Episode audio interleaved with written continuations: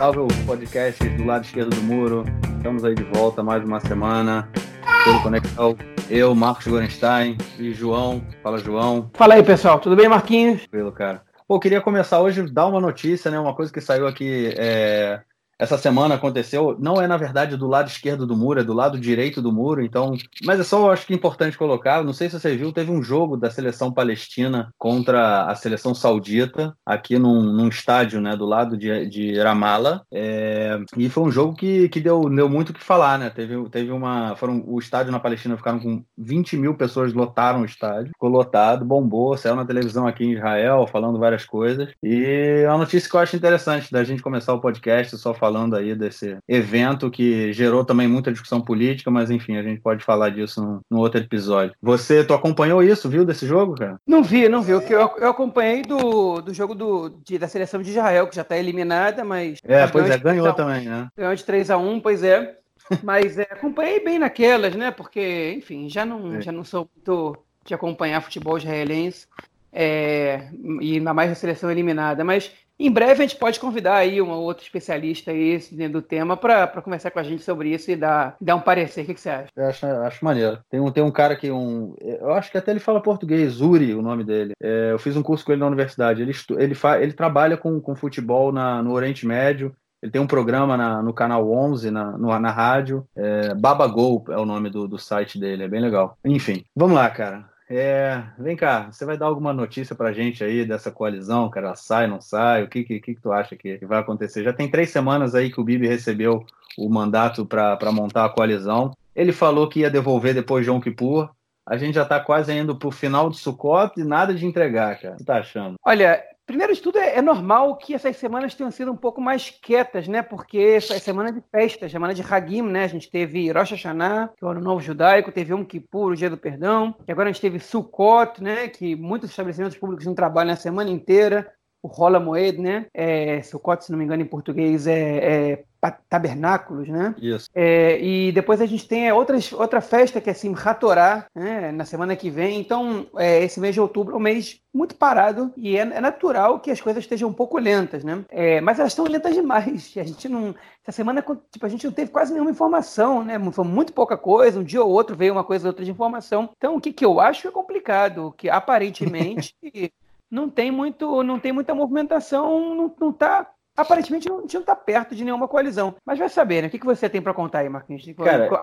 Cara, a gente aí, do que, que você sabe? A única coisa que nessa semana, como, como você falou, né, foi bem, bem lento. De, quer dizer, tem sido lento desde que, na verdade, desde que o Bibi recebeu o mandato, né, tem sido lento esse processo. É que não tem acontecido realmente nenhum contato entre o, o Carrolavá, né, o partido do Gantz, e o Likud, ou o bloco da direita, né, que o Likud é, é compôs né, pós-eleição, é, e não tem, não tem nada em vista aí. Ó, o que aconteceu nesses últimos dias é acusação de um lado para o outro. O Likud né, tá, tá, tem, tem falado muito que, o, que a ideia do Carrolavan é montar um, um governo de minoria é, com 57 membros, é, contando aí os 13 membros do, do Partido Árabe. É, não, desculpa, com mais, ma, com mais de 60 cadeiras, contando com esses 13 membros do Partido Árabe, é o que eles chamam de um governo de minoria.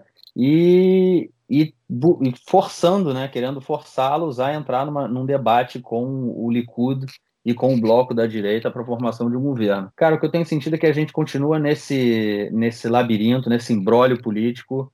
É, as partes continuam subindo na árvore e eu realmente não sei. É possível o, o que se fala? Não, não é o que se fala, né? Até terça da semana que vem, se eu não me engano, o Bibi tem que devolver o mandato pro, pro Lieberman, pro, pro Rivlin, mas é, ele, ele pode dissolver o Knesset de novo, se ele quiser, né? Eu acho que ele não vai fazer isso, mas ele, como primeiro-ministro, ele tem esse, ele tem essa prerrogativa, ele pode fazer isso, mas eu acho que ele não vai fazer, ele se comprometeu, inclusive, a devolver o mandato, e, e vamos ver se vai mudar alguma coisa, se o Benny Gantz, quando ele tiver esse mandato, ele vai ter uma outra, uma, uma outra disposição política, e, na verdade, assim, os dois lados estão jogando, é, já empurrando para o outro a culpa de se ter o terceiro um terceiro round de eleição. É isso que, que de formação de coalizão não tem, não tem nada em vista, nada saiu até agora.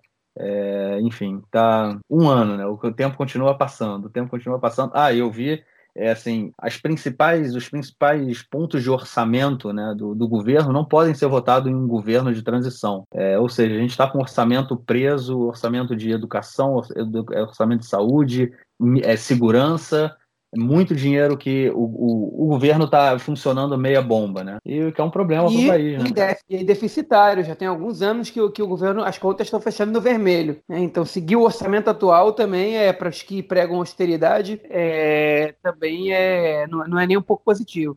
É. Pois e, é. e vou, vou, acrescentar mais informação, é, é, na verdade, enfim, só um comentáriozinho sobre o que você falou, e acrescentar uma informação depois.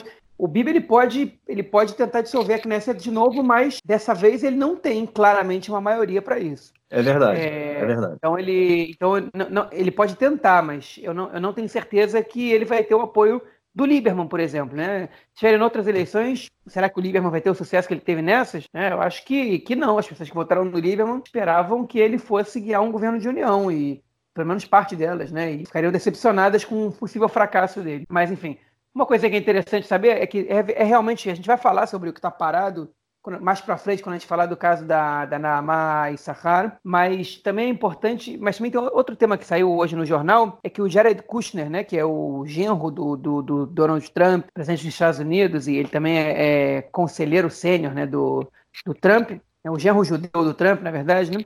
Ele está vindo para Israel no final de outubro e vai ter reuniões com o Netanyahu e com o Gantz sobre o plano de paz do, do é, que o Trump elaborou para Israel e os palestinos. Né? E ele, isso também é uma, uma visita que ele, que ele vai fazer, que ele vai conversar com os dois sem saber quem vai quem vai, quem vai ser responsável por talvez tocar esse plano adiante com os palestinos, né? Então é, tá tudo parado realmente. O, o, o, os Estados Unidos já tem, o Trump já quer há algum tempo, né, soltar esse esse plano de paz dele aí, que eles chamam o acordo do, do século, né? E não consegue, porque a, a, a, a política israelense travou e também é o seguinte, você estava falando do, do Jared Kushner, é, hoje, amanhã, se eu não me engano, está vindo para cá também o vice-presidente americano, mais para frente eu vou explicar direitinho, e ele também, como você falou, ele, ele, ele vai encontrar com o Netanyahu e a ideia é que ele também encontrasse com o Gantz, mas como vai ser uma visita muito rápida, não está certo ainda se eles vão se encontrar. Mas eu acho interessante nisso também, mostra um pouco essa, a, a política americana, né, que de, sempre, é, durante o governo Bibi com o Trump, foi uma coisa muito partidarizada, né, né? É, muito republicanista, e hoje o, o, o Trump meio que se afasta um pouco e também procura outros setores políticos dentro de Israel. Ele mudou um pouco a política dele e pode causar algum, algum dano para o Bibi aí. Enfim, mas isso é assunto para outro é outro tema, para um outro podcast. É, e também tem uma coisa que eu acho que vai, pode, pode ser que com essa questão da coalizão, né, que é o seguinte: é, a gente falou que semana passada houve o Shimua, né, que foram os depoimentos é, dados pelos é, advogados do Netanyahu sobre os casos de corrupção que ele é investigado. A ideia é que agora, a partir da semana que vem, terça-feira, com o final das festas, que o procurador-geral ele se reúna toda a equipe dele e comece uma maratona de debates para até o início de novembro estar é, tá dando aí alguma alguma alguma algum parecer, né, se, se o Bibi vai ser indiciado ou não, se ele realmente vira réu em algum dos casos e então começa essa maratona aí para vamos ver se daqui a umas duas semanas a gente já tem alguma ideia do que, que vai acontecer. E isso, obviamente, vai implicar diretamente na, na formação da coalizão, né? A gente já veio falando disso. É, se o Bibi empurrar mais uma semana e até devolver o mandato, que é possível, quer dizer, é possível que ele empurre, porque amanhã já é sexta-feira, ele tem que devolver o mandato na terça-feira. Enfim, ele está empurrando com tá empurrando a formação, né? Está empurrando a, par, a formação do governo e pode ser que no momento em que o governo comece a ser formado, a situação dele já seja como réu, né? E não como um suspeito. É, enfim, as próximas semanas aí, pelo menos as, acho que nas próximas duas semanas a gente tem informações mais corretas sobre é, o que aconteceu nesse, qual é a resolução da, da Procuradoria Geral sobre esses casos de de corrupção do BIB. Beleza. É, é. Vamos falar então do, do assunto do momento agora em Israel, uhum. né? O caso da Naamai Sahar, né? É, Naamai Sahar, para quem para quem não está sabendo, saiu muito pouco da, da, mídia em português, então se alguém não estiver sabendo é porque realmente é, foi um assunto que não chegou muito forte na mídia em português, pelo menos pelas pesquisas que eu fiz no Google, né? Sempre averiguo onde saiu, de que maneira saiu, que informação chegou. Mas ela é uma é uma jovem de 26 anos que, como a maioria dos israelenses, né, depois do, do, da, do serviço militar obrigatório, eles é, juntam um pouco de dinheiro para fazer uma viagem no mundo para limpar a cabeça, como eles chamam, né, para poder espairecer, né, e, e também ter um pouco de, de liberdade, né? depois de, um, uma, uma, época que é muito rígida, de dois anos para as mulheres e três anos para os homens, e ela escolheu um dos destinos mais é, é, comuns entre os israelenses depois do exército, que é a Índia. Né? É, a América Latina também é um, é um destino muito escolhido, é, a região da Tailândia e do, da, da né, do, do, Extremo Oriente, lá, sudeste da Ásia, e a Índia também. Né? A Índia é praticamente um continente de quantidade de coisas que tem para ver, e ela foi para lá. E ela fez uma, um voo com conexão é, pela Rússia. Né? Muito comum em Israel, para quem vai para essas, essas regiões. Israel tem muitos voos para a Rússia, devido à grande quantidade de, de olim, né, de imigrantes russos em Israel. E ela fez um voo pela Rússia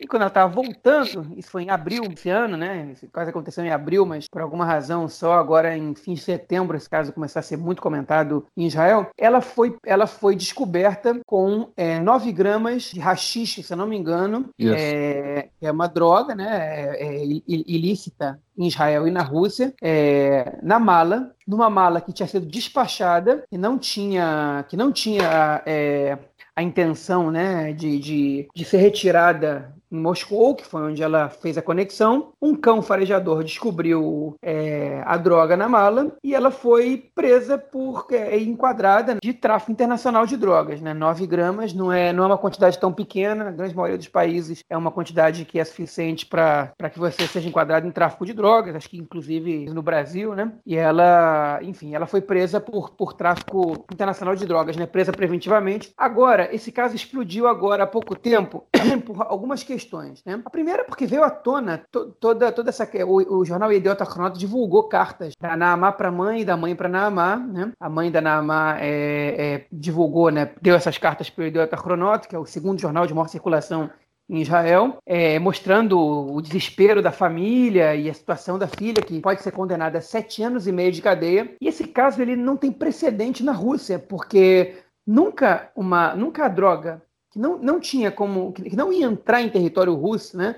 Ela não, se, se, se, o cão farejador não tivesse pego ele transitando de um avião para o outro, né, é, nunca, tinha, nunca, nunca alguém tinha sido preso por tráfico de drogas é, quando ficou claro que a intenção do passageiro, no caso, não era usar essas drogas em território russo. E mesmo assim ela foi presa e, últimos, e nas últimas semanas ela tem sido é, tratada de uma maneira diferente. É, em geral, os prisioneiros é, estrangeiros na Rússia, é, em a maioria dos países, né, eles são presos em lugares muito acessíveis, né, próximas às principais cidades do país, ou dentro da, da própria principal cidade, no caso da Rússia, em Moscou. É, eles têm alguns direitos especiais, como de ver advogado, ela, tinha, ela como israelense, tem o direito de pedir comida cachê, né, que é comida que a lei judaica permite que ela consuma. E esses direitos começaram a ser retirados dela. Ela foi levada para um presídio mais longe de Moscou. O, o tempo dela para se, se comunicar com a família diminuiu. Ela teve retirada da comida cachê. Né? Ela, teve, ela foi mais isolada. Ela começou a receber uma, uma, uma um tratamento é, mais parecido com o de preso comum é, russo, não um estrangeiro. É, e aí as pessoas começaram a suspeitar e surgiu a informação, embora não seja oficial, de que o Putin ele está jogando duro porque ele deseja trocar a Naamá né, pelo especialista em TI, Alexei Burkov, que é um cara que está preso em Israel é, desde 2015, acusado de ter é, de peculato, né, por ter é, é por ter fraudado e por ter é, é, hackeado cartões de crédito dos Estados Unidos e roubado milhões de consumidores norte-americanos, né? ele argumenta que ele não é, que ele é um homem comum, que ele não tem, que ele não é nenhum hacker, que nunca fez isso, que ele estava passando as férias em Israel com a namorada e foi preso e foi preso sem nenhuma razão, que estão confundindo ele com outra pessoa. Ele foi, na verdade, ele foi preso a pedido da Interpol por Israel. Israel já está negociando com os Estados Unidos a extradição dele para os Estados Unidos, onde o Trump quer que ele seja julgado, porque os principais afetados pelos crimes que ele teria cometido são é, cidadãos americanos, é o capaz que todos, é, não tenho todas as informações desse caso, mas o que está se suspeitando, e cada vez isso parece mais aparente, é que o Putin está fazendo um jogo duro, não, o presidente da Rússia, Vladimir Putin, está fazendo um jogo duro porque ele quer uma troca de prisioneiros. Então ele está piorando as condições da Namá, ele está ele tá tratando ela de uma maneira é, é, é não aceitável, inaceitável, no caso, com um preso estrangeiro, ele está é, é, supostamente jogando com um tema de tráfico de drogas que, que não é não é relativo, não, é, não é, tem nada a ver com a Rússia. Se ela fosse traficar drogas, ela teria traficando para Israel. Israel está pedindo a extradição dela.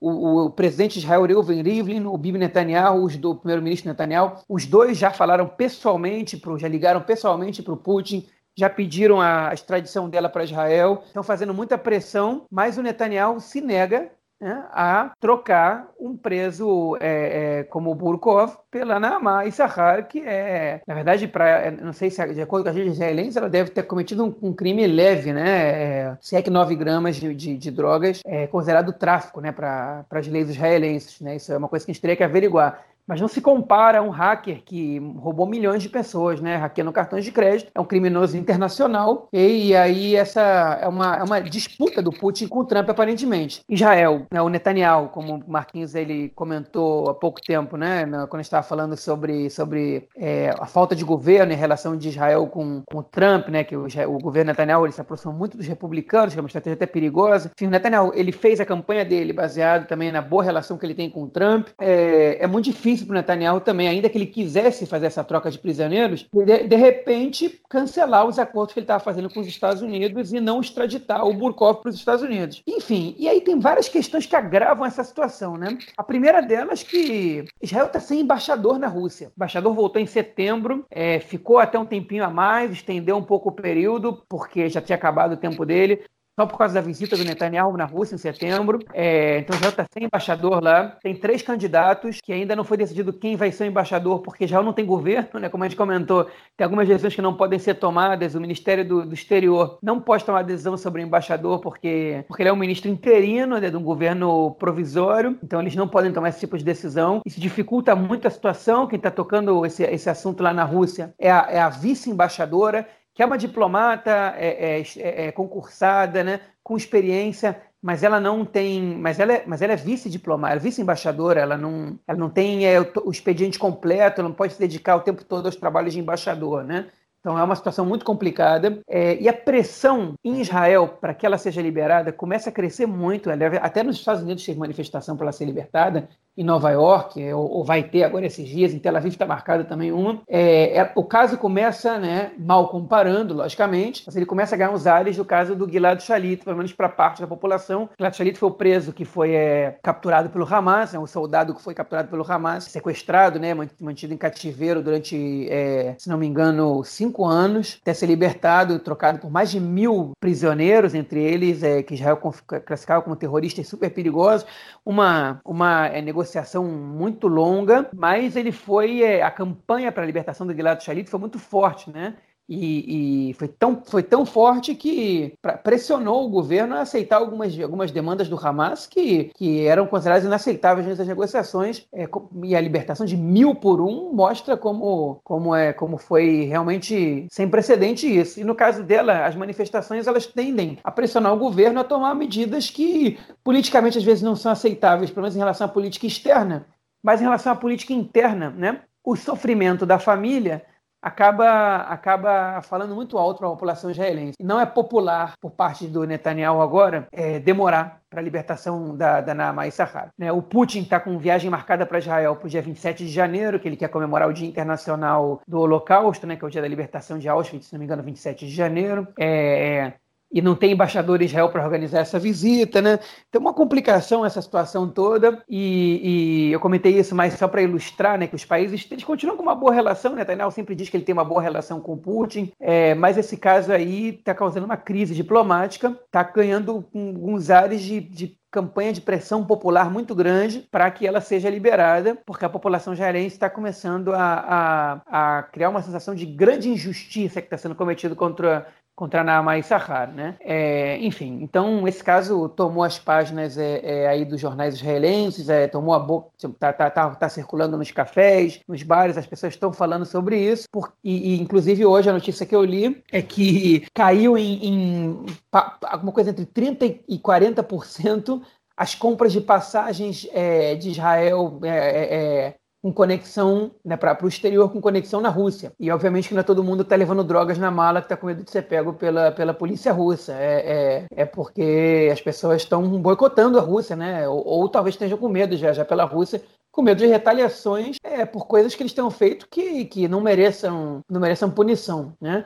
Assim, a população está começando a entender isso. É, a gente está esperando agora cenas dos próximos capítulos, mas, de acordo com o portal Mako, a Naamá ela só deve ser libertada se for, né, se ela receber um indulto do Putin em janeiro de 2020. Eu só queria fazer um comentário sobre essa questão da Neymar, fazer que eu li também é, no, no jornal The Times of Israel, é, falando que também saiu uma, uma, uma reportagem dizendo que o, o, o, hacker ele também estaria ligado ao, à inteligência russa. Essa começou a ser um, uma, um receio ou, enfim, uma, um pensamento da, do, das autoridades israelenses em função do interesse do governo russo de querer que ele seja extraditado para a Rússia é, e não para os Estados Unidos. De, o que o hacker respondeu é que os russos não deixam ninguém para trás, essa explicação que, que ele dá, porque os russos querem levá-lo de volta. É, e a Naamá, ela nega, né, todo, ela, ela na verdade, ela aceitou, né, ela, ela confirmou que ela, que ela, na Índia, no caso, ela, ela usa, é usuária de, de maconha, e, mas ela falou, eu não tinha por que levar isso da Índia para Israel. É uma quantidade muito pequena, essa quantidade facilmente eu consigo em Israel, é, e realmente não teria nenhum problema. Enfim, ela com, coloca todas essas questões que mostram que realmente a gente. É, a, ideia de que ela tenha sido presa para fazer uma chantagem com o governo israelense é realmente factível. É, e eu vi uma, uma reportagem, uma, uma entrevista do ministro da, da Justiça, é, o Ohana, ele falando que é, ele é o responsável agora, agora pela assinatura da extradição do, do, do Alexei. E o que ele falou foi o seguinte, que ele, ele não acha que ele, ele, ele acha que o Alexei tem que ser extraditado, que ele não tem que ser feita a troca com a Naamá, porque senão a gente vai entrar no novo nível de fazer política usando chantagem. Ou seja, toda vez que um país quiser alguma coisa de um outro país, ele vai começar a prender cidadãos e falar, ó, ou você me dá isso, ou eu não, enfim, seus cidadãos vão ficar presos aqui. É, realmente, se for, é um precedente perigoso que a gente está abrindo, né? É, mas isso também, por outro lado, pode deixar uma, uma jovem presa no, na Rússia por sete anos e meio. Ela foi condenada semana passada. E, enfim, é uma, uma decisão bem difícil. E também mostra que as relações israelense, Israel-Rússia também andam. são boas, mas sempre tem aquelas fragilidades. É, resta a gente pensar aí se o, o primeiro-ministro que sempre dizia que ele tinha relação boa com todo mundo, se essas relações continuam boas mesmo ou se ele está ficando para trás. Então, cara, vamos entrar no nosso terceiro tema, ou quarto tema, né, que a gente falou do Shimua também, é, uhum. Sobre os ônibus no Shabat, né, cara, que a gente comentou é, na semana passada, e, e aí teve um ouvinte é, chamado Maurício Sternfeld, que entrou em contato com a gente e passou algumas informações que, na verdade, eu não tinha. Eu acredito que nem o João tivesse também, senão a gente, a gente teria falado, que foi que antes da prefeitura de Tel Aviv né, ter lançado esse projeto é, de ônibus gratuitos no Shabat, a prefeitura de Ramat Gan, que é uma cidade colada em Tel Aviv, né? na verdade, é, no Brasil seriam bairros né, de uma mesma cidade. Aqui acaba sendo cidade diferente, municipalidade diferente. É, ela começou com um projeto piloto há três meses atrás. O projeto seria somente de três meses é, e continuaria caso houvesse, como é que chama? Demanda, né? E agora, e aí, foi essa a questão dele que a decisão, pelo que ele, de acordo com a avaliação que ele faz, é que a decisão da prefeitura de Tel Aviv em começar esse projeto de ônibus no Shabat foi uma decisão decisão política, porque afinal de contas em Ramat Gan, que o prefeito é do Likud e em Tel Aviv o prefeito é do Avodá, é, no, em Ramat Gan esse projeto já existia. E aí, o que, que você acha disso? Pois é, é, ele alertou a gente desse tema que ficou oculto da última vez, né? Que é, que é o fato de que, pois é, Ramat Gan lançou para esse verão, na verdade, um programa chamado chamado a gente, eu tinha conhecimento disso, eu é, é ignorei é, é acidentalmente essa, esse fato. Ele tem sua relevância, é, e é legal a opinião do, do Maurício para a gente aqui, para a gente poder também debater sobre isso. É, é, o prefeito de Ramat Gan se chama é, Carmel Shama Cohen, né? ele é o ex-deputado do Likud, ele pertence ao Likud, é, e ele é, lançou como iniciativa para esse verão, durou, se não me engano, dois meses, uma coisa chamada Sababus, né? que é Sababa em hebraico como se fosse beleza, legal, né? e bus é ônibus, então é ônibus ônibus, ônibus legal. que era uma iniciativa de ônibus gratuito durante é, os horários que o ônibus não circula é, na maioria das cidades em Israel, incluindo Ramat Gan, né, que, é, que é na sexta-feira à noite e no sábado, que levava as pessoas para áreas de lazer, de bairros residenciais para áreas de lazer. Ramat Gan é uma cidade com população majoritariamente laica, embora tenha uma população religiosa é, também considerável, principalmente os que estão nos limites com a cidade de Bnei Brak, que é uma cidade ultra-ortodoxa, né? É uma cidade importante da região metropolitana de Tel Aviv, talvez seja a cidade mais é, junto com Givatayim, mas é, como é maior que Givatayim, eu diria que é a cidade mais é mais colada em Tel Aviv, né, é mais parecida talvez com Tel Aviv de todas as regiões da região, toda a região metropolitana de Tel Aviv, e é, essa iniciativa dele era uma, era uma, iniciativa muito popular na cidade, as pessoas estavam comemorando muito, exceto um, um, grupo minoritário. E, segundo o Maurício, isso, essa foi a real razão para que o, o Ron Huldaí, o prefeito de Tel Aviv já há mais de 20 anos, tenha lançado mão dessa política de, de transporte público no Shabat. Pode ser que o Maurício tenha razão. Na verdade, para mim é, é uma interpretação interessante. Pode ser que ele tenha razão. É, eu acho que isso não, não anula muito a, é, o, a positiva, a, a, ação positiva que foi do Huldaí. É, inclusive, o, e também é, tem que valorizar também que Ramat Gan foi uma das cidades que diretamente aderiu ao chamado de Tel Aviv para que a cidade fosse, para que, as cidades fossem se somassem à iniciativa, né? É, Tel Aviv entrou em contato com todas as regiões, todas as cidades da região metropolitana é, de Tel Aviv, né? Que fazem fronteiriças e algumas que não fazem fronteira, é, com exceção de Bnei Brak, para que eles também é, é, entrassem na iniciativa de transporte público no Shabat gratuito, né, no sábado, seja feira noite e sábado, Ramat Gan Givatayim e Ramat Sharon, Ramat Gan Givatayim a, a oriente de Tel Aviv, Ramat Sharon ao norte, as duas, a nordeste, né, na verdade, as, as três cidades é, direto aceitaram a iniciativa, né, de Ramat Gan disse, apesar de ter, a gente ter o nosso transporte, o Sababus, que na verdade são só duas linhas. A gente não tem ego, a gente se soma, porque todo mundo sai ganhando com isso. Petar Tikva é, é, também ao norte, né? Tem um prefeito ortodoxo, disse que via com bons olhos essa iniciativa, que ia consultar é, é os secretários, mas que estava atendendo para sim. Rulon ao sul e Kiriatona, que nem faz fronteira com Tel Aviv, que está também mais a, a, oeste, ah, perdão, a leste, também, é, é, também concordaram, tiveram a mesma posição de Petar Tikva, e a princípio Rishon LeZion, que está mais ao sul, e Herzliya, que está mais ao norte, disseram que precisam consultar a população para ver se é isso que eles realmente querem. Herzliya tem uma, uma curiosidade, né, que Herzliya tem uma população muito mais secular do que religiosa. É estranho que o prefeito tenha, a princípio, é, é, hesitado. E Ercelia já teve no passado, antes do, do, do, status quo, né, como a gente falou no podcast passado, desse acordo, dessa norma não é não documentada entre, entre o Ben Gurion e o Agudat Israel, que estabelece algumas das normas é, é, religiosas na vida civil em Israel, é, Ercelia tinha transporte público durante os sábados, mas é, é, essa é a realidade dessas cidades e conforme, conforme foram se somando, a tendência é que isso se amplie para outras cidades da região. Né? É, mas, enfim, já teve avanço nisso. essa iniciativa pode gerar para as cidades envolvidas um total de 12 milhões de shekel né, de movimentação de comércio, de, de, aluguel, né, de, de impostos, o que faz com que os prefeitos eles, eles se animem em participar dessa iniciativa. E é interessante também ver, né? E aí, por que, que eu, eu não tenho certeza do que o Maurício, se eu concordo com o Maurício? É, porque o prefeito de Ramat ele é do Likud. Mas se você for olhar a reação do, do, dos políticos a essa iniciativa, você vai e dos partidos, você vai ver que, que a, a, o Likud não combina muito com essa iniciativa, né? Que, que eu digo isso? O, o, azul e branco, né, através do Benny Gantz, do Yair Lapid, de vários outros parlamentares, saudou né, a iniciativa. Disseram que bom que isso está acontecendo, do parabéns ao prefeito Huldaí, a Tel Aviv e a todas as cidades que aderirem. Né, a União Democrática, né, que é o Meretz com Barak, com outros deputados, principalmente através do Nitzan Horowitz, né, disseram que a iniciativa é muito boa, de, de finalmente dar liberdade para as pessoas no Shabat. Então, Horowitz ainda valorizou muito o fato de ser gratuito o transporte público, porque, porque isso permite que as pessoas mais pobres também possam ter acesso a áreas de lazer. Né? O Israel Beiteino é, é, saudou também a iniciativa.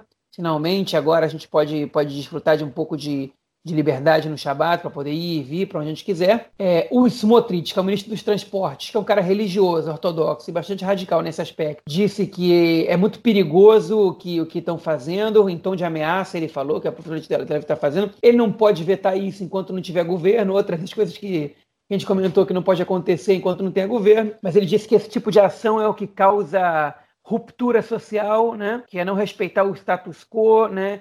E que isso não, não tá, isso é ruim porque isso divide o país em vez de unir. E o Likud ficou marcado por um silêncio absoluto. Nem positivamente eles falaram nada, nem negativamente, não teve nem crítica, nem elogio, nada, porque eles estão fechados com os partidos ortodoxos e ultra-ortodoxos. O Likud sempre se mantém muito neutro nessas questões, para não perder eleitorado, porque o Likud tem um, um eleitorado em parte, bem tradicionalista e religioso, é, embora eles tenham eleitores, a maioria dos eleitores do Likud eu acredito que sejam, mais seculares do que do que ortodoxos, né? Mais de 70% da população judaica israelense é a favor do transporte público no Shabat, então se o Likud é abrir a boca, eles podem dar um tiro no pé, né? e, e, eles ficaram em silêncio. E o prefeito de Ramat Gan, ele, ele se posicionou positivamente. Então, talvez ele esteja numa disputa interna dentro do Likud, Talvez ele não queira. Enfim, os prefeitos em Israel eles são muito independentes da, da vida política nacional. Então, é, é essa leitura do Marcelo muito interessante, mas eu ainda que prefiro esperar ser nos próximos capítulos para ver para ver se isso realmente é uma é só uma resposta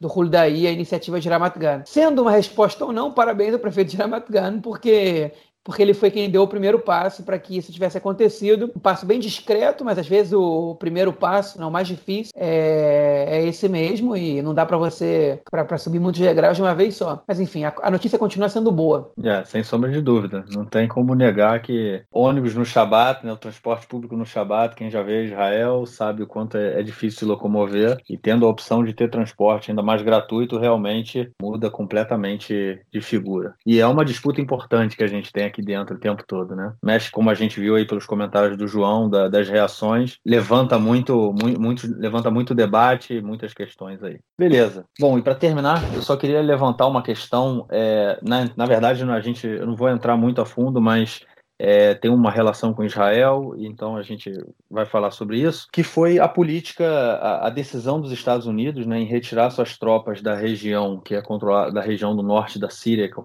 controlada pelos curdos, né, o que gerou uma imediata reação é, do governo turco, que invadiu o território sírio, invadiu essa região é, que era a autonomia curda, é, com o objetivo de criar uma zona de 35 quilômetros é, para dentro da fronteira, onde eles queriam é, realocar cerca de um milhão de refugiados russos que hoje se encontram é, na Turquia. É, saiu aqui, não sei se os ouvintes conseguiram acompanhar isso no Brasil, é, mas o Donald Trump, inclusive, sofreu uma moção de repúdio, não sei se esse é o nome, mas enfim, recebeu uma moção no Congresso americano, que foi uma moção votada por democratas e republicanos contra a decisão que ele tomou é, de sair, porque os curdos, na verdade, ficaram sem ter o que fazer, a União Europeia não se meteu, os Estados Unidos abandonaram, os turcos, é, os turcos o exército turco invadiu, é, inclusive já controlou algumas cidades, a cidade de Kobani, é, que era uma cidade controlada pelo Daesh, que, o ISIS, que foi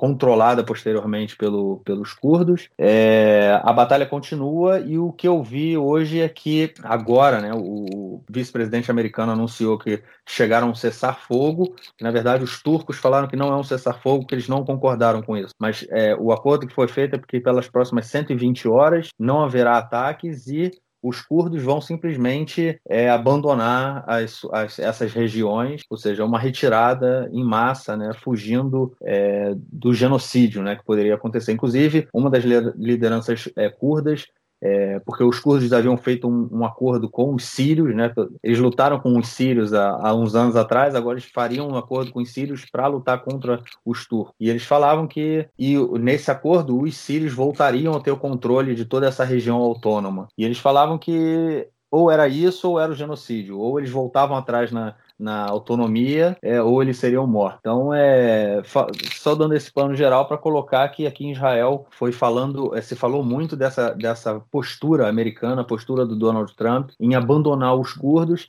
e se em algum momento ele poderia fazer a mesma coisa com Israel, que é um, enfim, tem toda a questão de ser um aliado, é, o principal aliado americano na região, e os políticos, é, o setor político, a, a inteligência israelense começou a pensar: opa, se ele fez isso com os curdos, o que impede que ele faça isso com a gente também? Porque no discurso do Trump ele também falou que é, a intromissão americana no Oriente Médio é um desastre. É, e por outro lado, a gente tem o Irã, tem a Síria, tem o Líbano, enfim, é, a região realmente está esquentando e a preocupação é, das autoridades é, israelenses aumentou é, com, com essa postura do Trump. E por isso, amanhã está chegando aqui o vice-presidente americano para uma visita relâmpago. É, ele veio aqui, na verdade, para fortalecer os laços, para dizer que nada mudou, que Israel é ainda é o aliado mais forte dos Estados Unidos na região, é, como forma aí de, de, dar uma fortalecida nos laços. Mas levando para a política local, né, o que a gente tem aí também é o seguinte: o, a, a, gente falou disso no podcast, né, que a campanha do Trump, a, a campanha do Netanyahu, ela foi baseada